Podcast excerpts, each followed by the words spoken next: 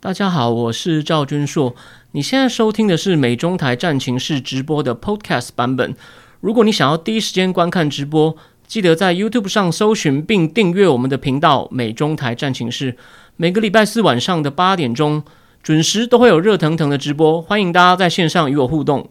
OK，那呃，美中台战情室的各位观众朋友，大家好。那欢迎大家来收看今天第三集的美中台战情室哦。那这短短七天呢，其实果然又发生了不少事情，所以呢，而且呢，越来越多流氓大伟的流氓 David Loman 开始哦包围白宫了。所以，我们今天好好来看一看，到底我们史上得票最多的乔拜登总统呢，有没有办法，有没有办法 hold 得住？我们就来看一下那。在我们讨论我们只这个真正今天的主题之前，因为大家也看到今天的主题是我说有三个国家基本上已经剑指白宫。那我们这边补充一下，谢谢。我们要补充一下跟这三个国家没有关系的，其实印度的农民抗议呢，其实也如火如荼，而且还因得到两个人的声援。这两个呢，他们平常有一个尤其跟政治无关，那位女歌手蕾哈娜，然后还有那个 Greta Thunberg 那位环保少女，他们都。在声援这个印度农民去抗议，就是政府要取消这个保证价格，他们就怕自己的生计会受到影响。OK，这个是已经进行一段时间，但我还在感觉上完全没有要退。然后第二个呢，就是俄罗斯，俄罗斯的反对党领袖他也被判三年半的徒刑了的徒刑嘛，所以也引起各国的抗议，尤其是美国啊、西欧，我都说放话要制裁。可是等一下我就会提醒大家，他们。因为俄罗斯的国力其实严格来说不强，虽然它在军事跟科技上还有些实力，可是呢，俄罗斯做什么，美国或西欧都是，尤其是美国都敢直接骂拜登，也跟俄罗斯通过电话，哇，根据白宫公布的文件就数落对方的好几宗罪啊，意思就是你给我听话一点。但拜登好像只敢对普丁凶啊，所以这到底怎么回事呢？所以俄罗斯呢，感觉上这个抗议潮可能也会越来越大。其实呢，大家每天。你在吃饭配便当的时候，也可以看一看俄罗斯的讯息。对，那第三个呢，就是连土耳其，土耳其的导火线更令人意外哦，是一个大学呢，一个大学，然后那个土耳其的总统埃尔段，他要任命一个，就他的很忠心的人，就等于是那种政治任命一个人去大学，就引起抗议。然后这个大学本来没有什么名气哦，叫 B 开头的，我都没有听过，但是。在土耳其另外一个更有名的大学叫什么 Bogazici 大学，今天也引起抗议了。所以呢，就说抗议挑战，这个抗议潮在全世界好像已经要开始了。所以这边先提醒大家，那再来呢，先跟大家说个抱歉我。上礼拜呃，因为有些连线的问题呢，所以呢，呃，我们有些就是后来我们看的影片效果，地方断断续续，我我讲的地方有些东西漏掉了，我跟大家说个抱歉。所以今天呢，Mula 特别安排了一位非常能干的。的那个他的助手呢，来这边帮我做观察场面，所以目前都进行的顺利，所以我们可以放心的来我讲正题哦。那我先补充一下，上礼拜可能因为那个技术问题，有些东西可能就被卡掉或没有录进去的东西。其中第一件事情呢，就是我再强调一次，目前大家都说拜登是要回到多边主义的时代，那川普呢，他们就讲单边主义，而且通常这单边主义意思就是说他很霸道，想干嘛就干嘛。那我我只要提醒大家一件事，我们做一个比较简单的比喻哦。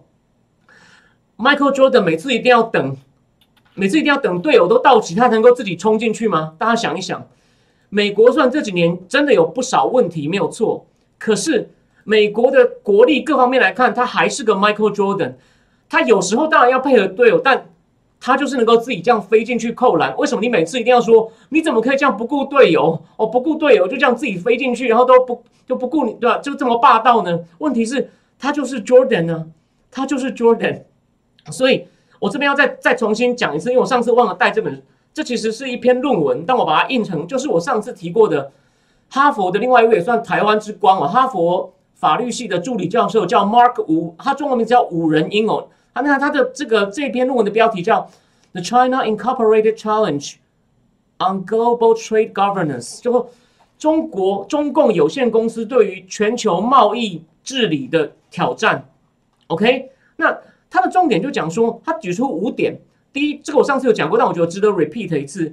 第一点就是呢，中共你看，它有一个很大的国资委，管理很庞大的国有企业部门，而且很给他很多补贴。这就是中美谈判的时候，中共坚决不让，所以把这个问题打算要移到为什么他们签的贸易协定要第一阶段，就是国际补贴的问题，中共坚决不让。我们就看看另外一位台湾之光，美国的新贸易代表戴奇女士敢不敢去谈哦？当然，目前也才两个上任三两个多礼拜，我们暂时先哦不要批评他。OK，就是国资委。然后第二点呢，是他有一个发改委，这个发改委权力也很大，你很多投资案啊，很多计划没有发改委批啊，你是没有办法进行的，所以他也能够对经济有很大的干预权利。第三，中共庞大的金融部门。都是归国家管的，所以它的利率，哦，放款利率多少，贷款利率多少，其实都要归国家指挥。然后就刚刚讲的，国企除了有补贴以外呢，它贷款也是国家命令，你就贷给他，你就贷给中国移动，贷给中国电信，啊，还不出来怎么办？还不出来就想办法抵消啊。所以中共也控制金融，这三点呢，还有第四点，就是党党对国家的跟对企业的控制，所以。很多民营企业，台商也一样啊，富士康啊，还有那个伟创啊，他们里面都有党委会。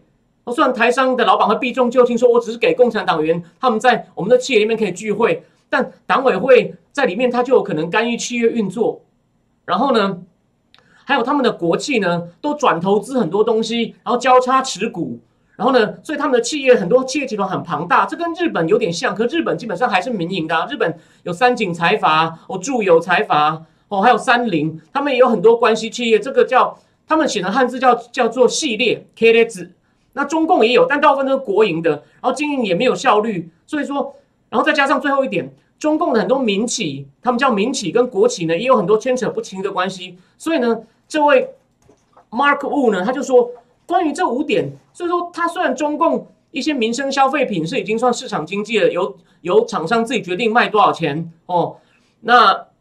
也也不像以前有粮票，可是它绝对有很多成分不是市场经济。比喻就是，你把你让中共加入 WTO，WTO 是处理市场经济间的贸易纠纷的国家，这等于在一个冰箱的蛋槽里面哦，放了一个奇异果，所以这样根本不对。那如果有各种纠纷，这种根本不属于市场经济的纠纷，你在 WTO 的上诉法院有七个法官在那边打旷日费时，虽然客观的说。如果中共打输了，他目前大致是遵守的。可是呢，他有太多问题，根本就不属于市场经济，也不应该由 WTO 处理的。所以，就像所以说，美国自己就这样追打，你不听我的，我就一直加税，加加加，加到最后，中共让步了，然后让欧洲人也流口水。所以，中欧洲人也跟抢在拜登上任前签了中欧投资协定，这就是单边主义有效的一个很好的例子。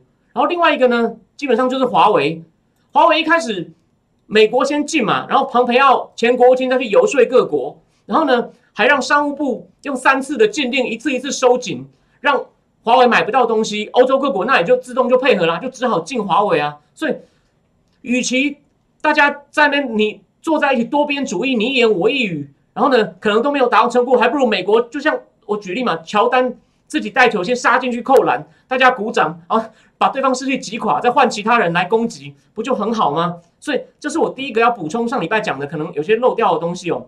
那我们等一下要讲的缅甸问题呢，又会是一个对于所谓拜登所标榜的国际合作多边主义的考验。等一下我们再我们再仔细讲。然后最后我再补充一下，我上礼拜讲到美国的前国防部长，虽然他比较少对亚洲议题发言，可是前面的国防部把中共的很多企业，比如说小米啊、中信国际放入一个黑名单，就是。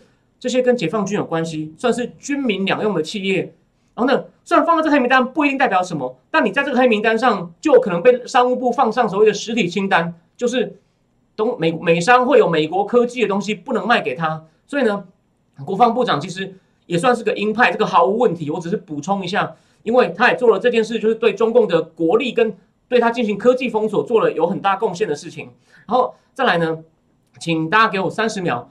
我做一下我自己的业配，就像大家可能都会看 Mula 的直播分析美股、分析台湾政情，然后他在方格子上有一个就是那个科技科技电子报，目应该是台湾最多人订的那个电子报。那我自己也有一个写作计划，叫世界很不正经，那专门就是用一些一流的英文媒体，然后中文媒体或者甚至一一些法文媒体和日文媒体呢，我会总结一些精彩的报道或深度报道，我会把它的内容呢做一些。简单的摘要，你就不用去看原文，然后我也会加上我自己的评论。那目前这个这个写作计划也大概开始 run 了大概两个礼拜，也欢迎大家哦有兴趣可以先上去试读一下，如果你看完我写的东西能聊到你的话，你愿意按下去订阅的话，也非常感谢大家。OK，那最后呢，在我讲正题以前呢，我先讲一下，最后会讲一个彩蛋哦。你就觉得我上集最后一个彩蛋，我不知道是不是因为技术问题，大家没有听到。我讲过，Hunter Biden 在 Anthony Blinken 现任国务卿在当欧巴马是在副国务卿的时候，打电话跟他约在白宫见面，讲了什么 We don't know。但实际敏感，当 Hunter Biden 当了乌克兰最腐败的公司的董事长之后，然后他老爸是负责反腐的，他去当最腐败的公司董事长之后，他就约了副国务卿 Anthony Blinken 见面，不知道要干嘛。那今天呢，有另外一个彩蛋要讲新的国家安全顾问，也就是跟年纪跟我还有 Mula 都差不多的 Jack Sullivan 的事情。那这个爆料我们就留到最后，我们留到最后。如果我忘了，大家可以在聊天室提醒我。那。像我们的节目叫《美中台战情室》，我们还是先简短讲一下台湾。那台湾一个多礼拜前大家比较恐慌的这个由桃园来的这个小破口的疫情，我觉得现在基本上已经控制住了。所以说呢，每天卫福部开记者会，基本上又回到大致上回到加零，至少是本土感染加零，所以没有什么大问题。那台湾比较大的新闻就是二十年前的政治金童赵少康先生又又准备要重回国民党。那我只是提醒大家哦。赵少康的讲话的确蛮有煽动力的，但他不像他说是韩国瑜鼓励他的。韩国瑜的讲话呢，他有时候也会蛮煽动的，但韩国瑜讲话其实有时候还蛮好笑的。然后呢，赵少康年轻的时候呢，他是非常凶悍的，在台大好像当学生会长的时候呢，跟周边的厂商谈案子都可以把价格砍到见骨。然后呢，在当那个议员的时候呢，他去选立委。现在立委不是说一区只能选一席哦。就是常两人对决选一席，然后第三个搞鬼，可能就拖累第二名。以前呢是可能有十几个人选五席，那那可能那赵少康可以以前在台北县的一个比较大选区，一人拿二十三万票，就超过后面好几名几乎所有人的票加起来，所以他就以前的口号什么“呼群保义在此一举”，然后还说有什么台独时间表，中华民国要灭亡了，他那种很会激起大家的恐惧感跟不安全感，加上他那种。表情就是那种孤臣孽子，所以说他是非常有煽动力的。然后后来他确定政治玩不下去以后呢，他也很成功的就是入主中广。那这个一直有争议哦，就这个党产是不是有贱卖给他？然后做媒体人，在陈水扁时代呢，因为陈水扁时代的确有很多贪腐的问题，所以赵少康骂也哇收视率极高，也变成一个非常成功的媒体人。所以他蛮有能力的，而且他也追时事也追得很好，不像韩国瑜昌，据说过去还没出来选变韩流之前，他常就躲在。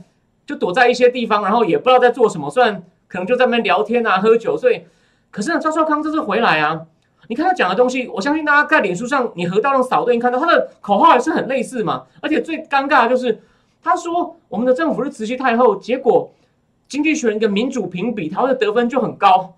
那难道这这些评比其实都是蛮严谨的？虽然不一定对，可是他把台湾的排名那么高，甚至赢过美国，结果你居然说。你要对抗一个独裁者，这不是有点奇怪吗？所以很不幸，赵少康似乎宝刀有点老了。他到底会不会能不能成功带起国民党呢？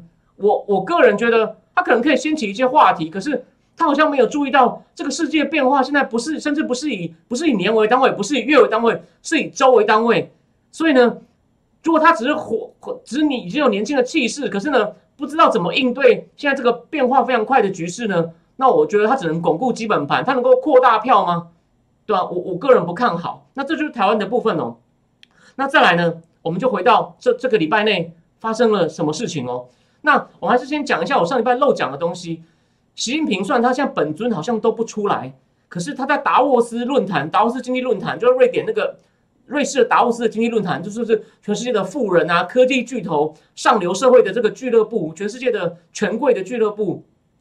然后呢，就是民粹主义者 populist 最讨厌的这个富人俱乐部上，习近平有讲话，他就说我们不要新冷战。他讲给谁听的？你用膝盖想都知道。然后还说有些国家呢专搞断供制裁。什么叫有些国家？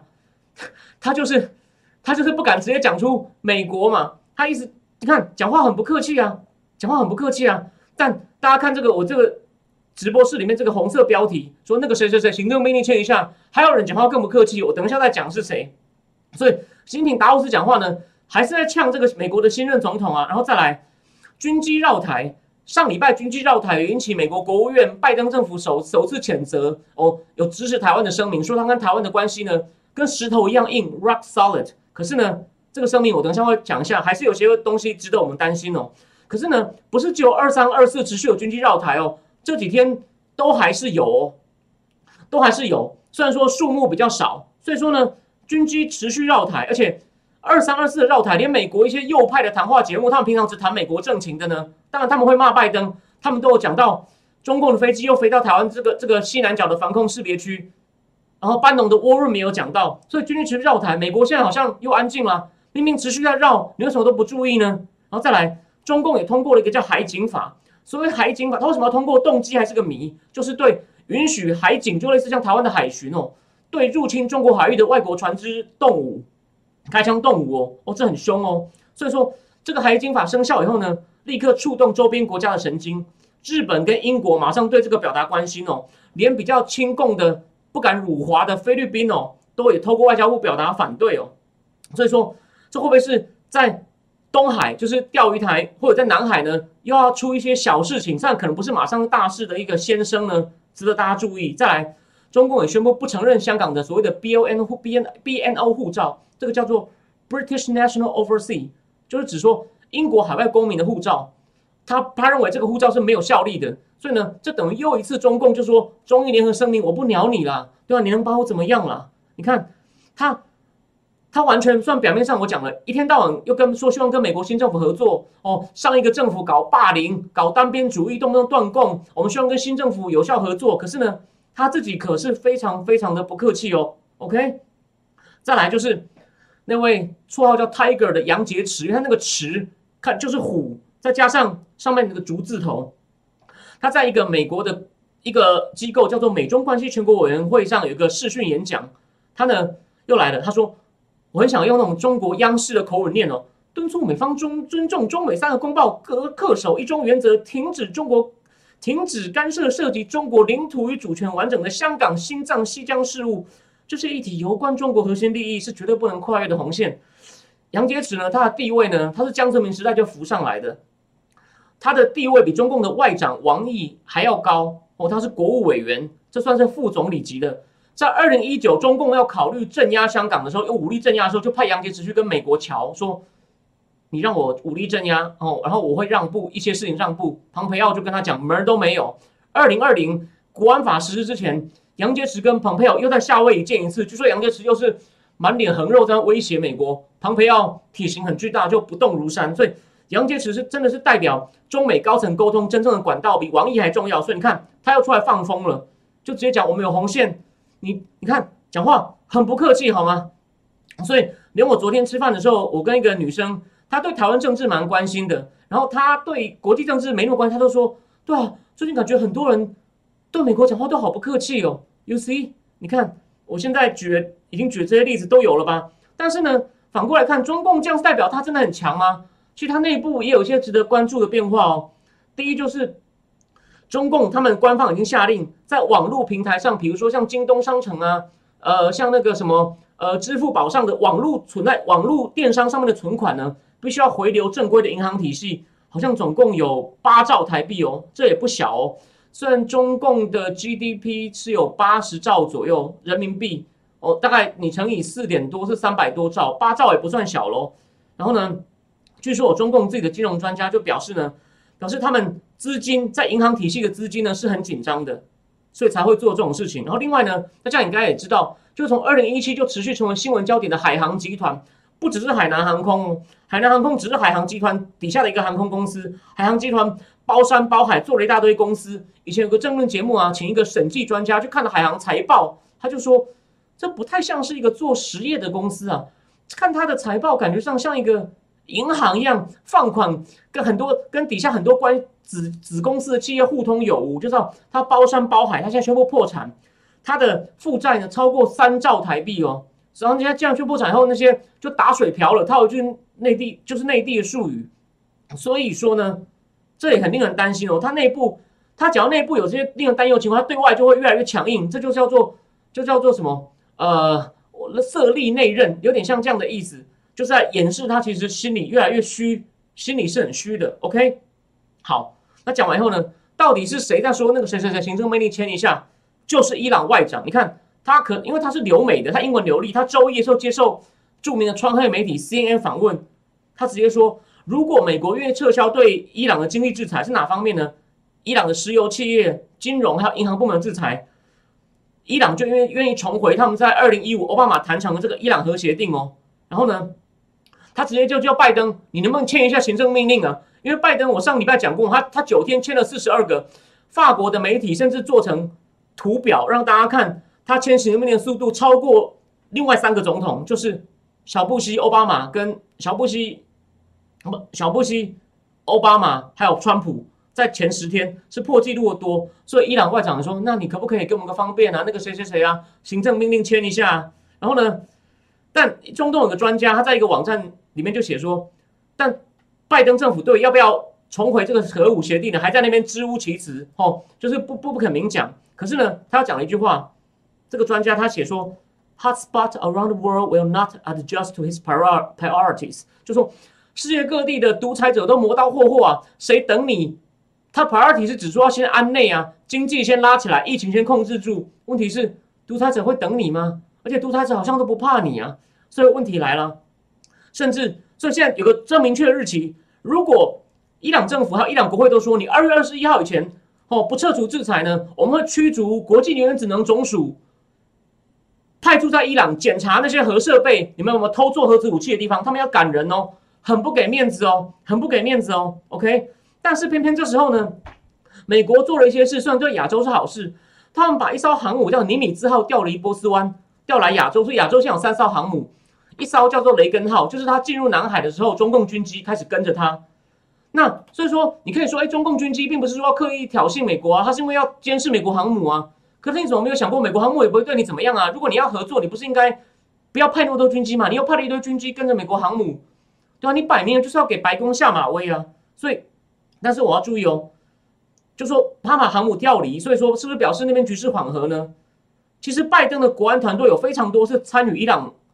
二零一五这个伊朗的核谈判协议的人，John Kerry 现在的气候大使，他都是国务卿；Jack Sullivan 就是国家安全顾问，我等一下会再讲到他；Anthony Blinken 就是现在国务卿，还有现在的副国务卿 Wendy Sherman 也是参加参参加谈判的，还有一个人叫做 William Burns，他是现在的 CIA 局长，他也参加了谈判。然后拜登也任命了一个人叫 Robert Malley，他也是之前参与核协议谈判的人，为伊朗特使。所以大家有没有注意到一件事？这这个团队，他们很多人是重以前重点是放在伊朗的，他们对亚洲没有伊朗那么懂。那他们现在真的那么有把握不会出事吗？如果他说我们要回到协议，如果以色列动了怎么办呢？以色列动了怎么办呢？以色列不是说以色列参谋长都说我们准备好战争了。虽然据说他这样讲话，也先在以色列内部的人也引起一些不安，觉得啊，你确定吗？我们真的要这么狠吗？但所以说中东都有可能会出事哦。这是我提醒大家的第一件事情，就是。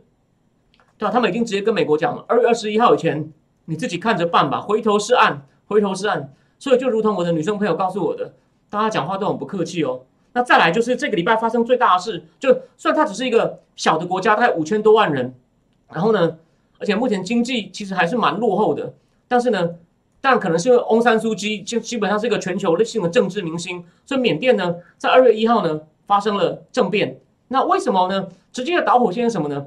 因为二月一号，缅甸的国会要开议，去年十一月选举的完的新国会要开议，所以呢，这个他们的军头叫做敏昂莱，他就下令逮捕翁山书记，软禁很多反对，就是政的这那翁山书记政党国会议员也全部通通抓起来。哎，这就是赵少刚的口号。OK，我们歪楼了，就是全部抓起来软禁。可是呢，那为什么就说这二月要国会开，他必须要动手？那为他为什么要他政变呢？其中个主要原因是这个敏昂莱将军呢，他七月要退休了。如果按照规矩来的话呢，他就他退休，那他他其实这种军军方其实有很多经济利益哦。那他退休能保护他的利益不确定，所以为什么？我觉得他想要再干久一点，因为他已经延任过一次了，他已经延任延任一次已经多了五年了。OK，那这次他要他这次不能再延任了，所以干脆就使用一些非常手段。当然，这不是最关键，最关键是什么？一月十二号，他跟王毅见过面。如果你去看中共外交部发的公报，都是讲一些空话，说我们要合作啊，我们要合作。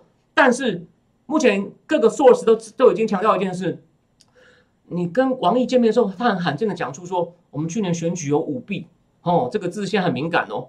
跟去年十一月选举有舞弊，我不是在讲美国，在讲的是缅甸。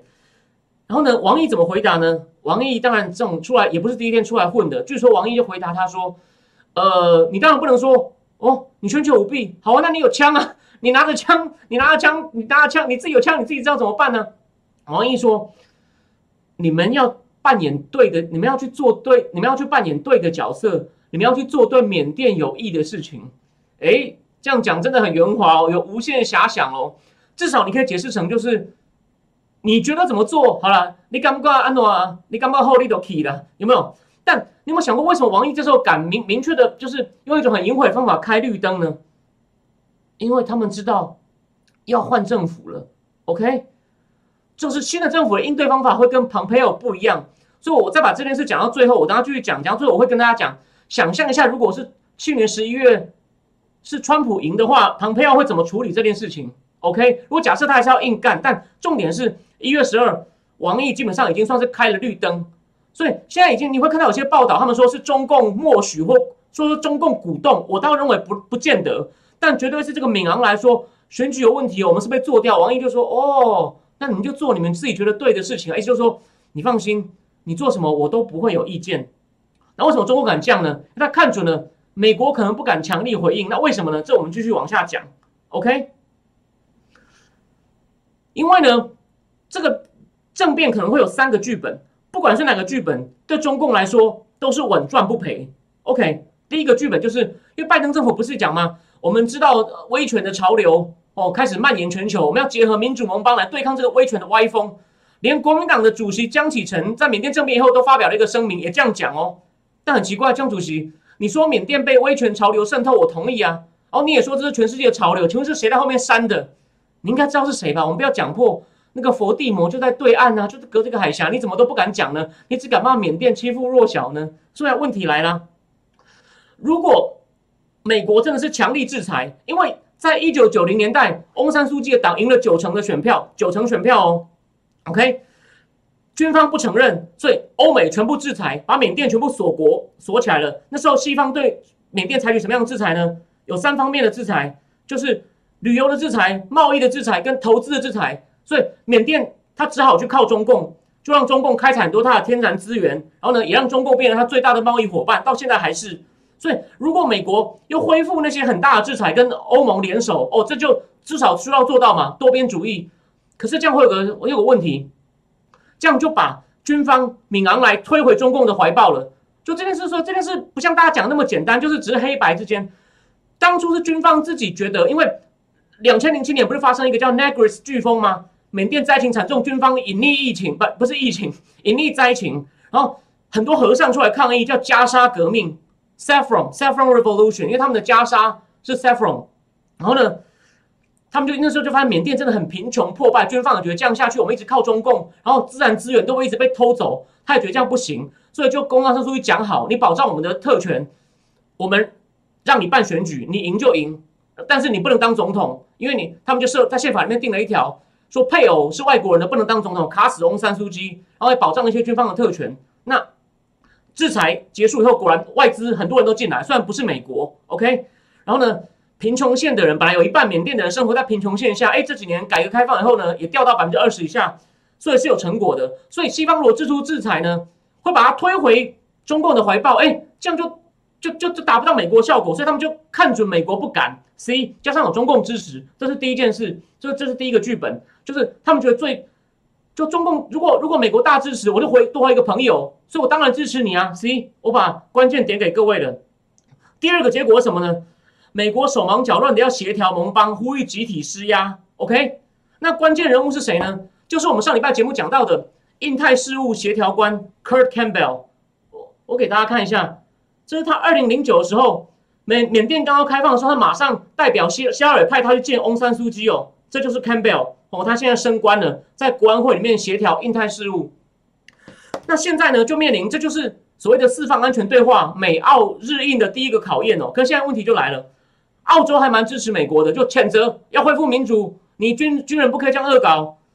印度呢，因为有些边境的问题，他跟缅甸有边境接壤，他害怕中共趁机搞事。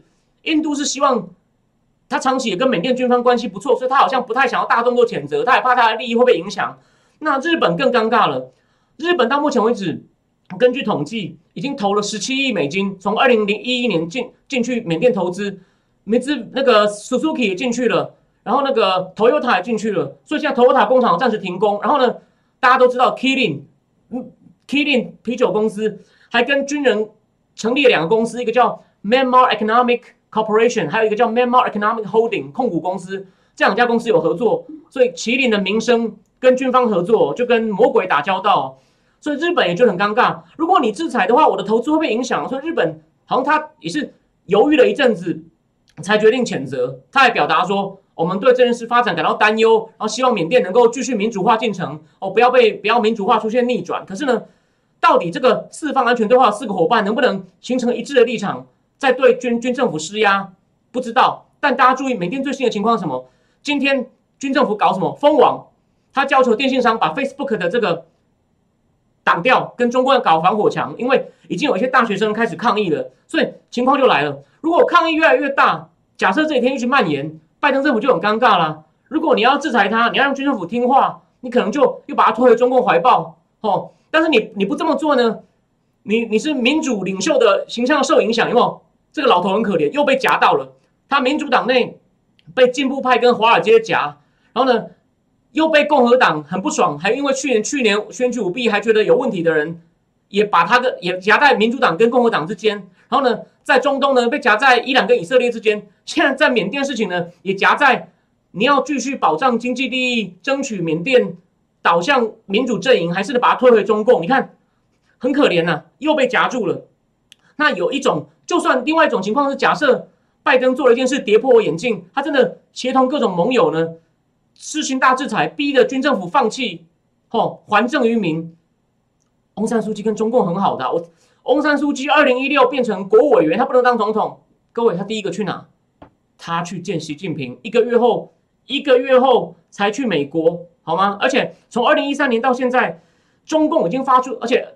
翁山书记第一次去的时候，中共全程招待，有吃有玩，OK。而且从二零一三年到现在，二零一三年到现在，中共已经发出超过一千个邀请函给缅甸的意见领袖、宗教领袖、政治人物，所以中共很积极在跟缅甸打关系。而且还有最重要的，翁山书记，我今天你要看我的节目才会知道，最后把这件事讲得更清楚。翁山书记虽然主张民主，他反对军方的滥权独裁，但是。他是要继承他爸爸的遗志，他爸爸翁山将军其实当初是跟日本人合作，反对英国的殖民统治的。为什么？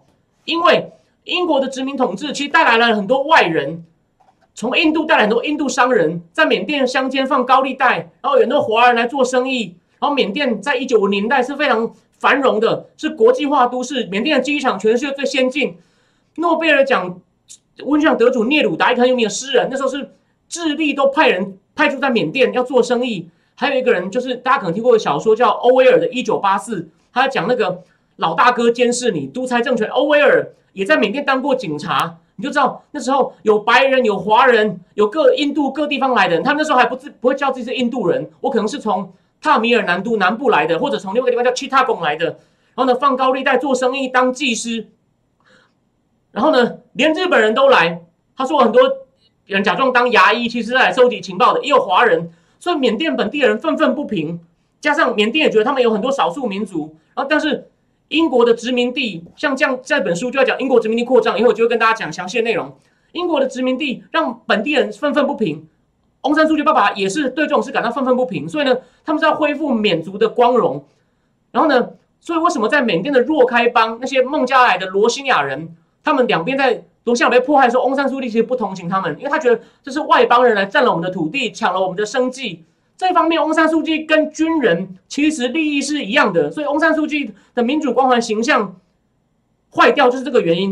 然后呢，在对付缅甸有各种什么淡邦、佤邦、克钦邦、克伦邦的那些叛军的时候呢，其实他要请习近平帮他，因为中共不然中共会提供武器、提供后勤支援给这些北部的少数民族，所以呢。翁山书记也是中共的朋友，就算翁书记回来，中共也赢，所以中共怎么样都赢，所以中共根本不怕。所以就问题就很麻烦了。OK，那我最后讲哦，缅甸对中共到底有哪几个重要性呢？第一，它是中共往印度洋的门户，在孟靠近孟加拉湾，就是罗兴亚被迫害的若开邦，中共现在开发一个港叫做胶漂港，然后呢，中共需要缅甸的自然资源，矿产、木材，OK，然后呢，中共还有油管跟天然气管，它是透过缅甸从出海，就是通到那个 Bay of Bengal 孟加拉湾，OK，那所以呢，联合罗兴亚人在迫害的迫害被迫害的时候，中共就阻止联合国发出谴责，谴责就是军方。对罗兴尔人进行种族屠杀，然后这次呢，这次呢政变，中共昨天新新闻又在联合国挡住了，不让他们谴责，又又不让他谴责军政府。然后呢，我再帮大家回忆一下，现在因为疫情，习近平也不出访了，他最后一个去的地方哪里？就是去年一月去了缅甸，然后 Facebook 上还把它写成欢迎屎坑主席到缅甸 shit hole，借用川普的名词。他最后一个去缅甸，也签订很多合作协议，要在能源啊、基础建设上合作。然后呢？还要建中缅经济走廊，You see，所以中共根本不怕，根本不怕，不管什么结果，中共都不算是输家。那那对美国来说呢？缅缅甸最大的利益就除了一些商业利益，可是呢，基于很多理由，美美商进去呢不是很顺利，所以说美商进去很不顺利，比较多的是韩商、日商，我刚讲日商，还有印度印度，所以说美国的利益主要在于就是有个。民主的盟友就现在又又又没了，所以拜登政府非常尴尬。我刚刚再重复一次，你太大力打他，就退回给中共；不大力打呢，你的多边主义就变笑话。所以真的非常非常的可怜。OK，好，那我最后讲一个话题：如果川普是国务卿的话，如果假设拜对不起，如果蓬佩奥川普没有输，蓬佩奥一定当国务卿，你知道他会怎么做吗？第一，他如果听到风声，就是一月十二，王毅跟他讲说，我如果。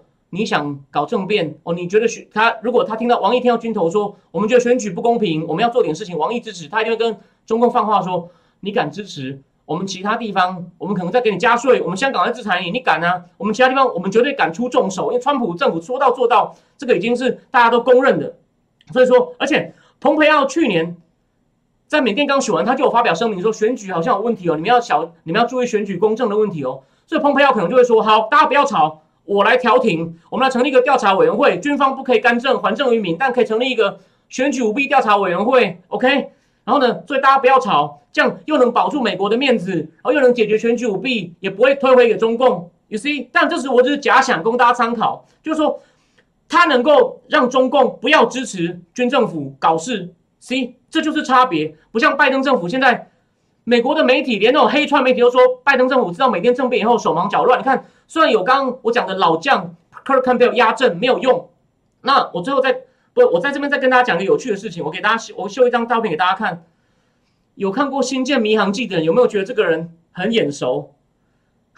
他呢，他爸爸也是在缅甸做生意的犹太人，是军政府锁国以后呢，他跑去美国当演员，然后闯出名堂的一个人。他叫 So Far，OK，Abraham So Far，所以。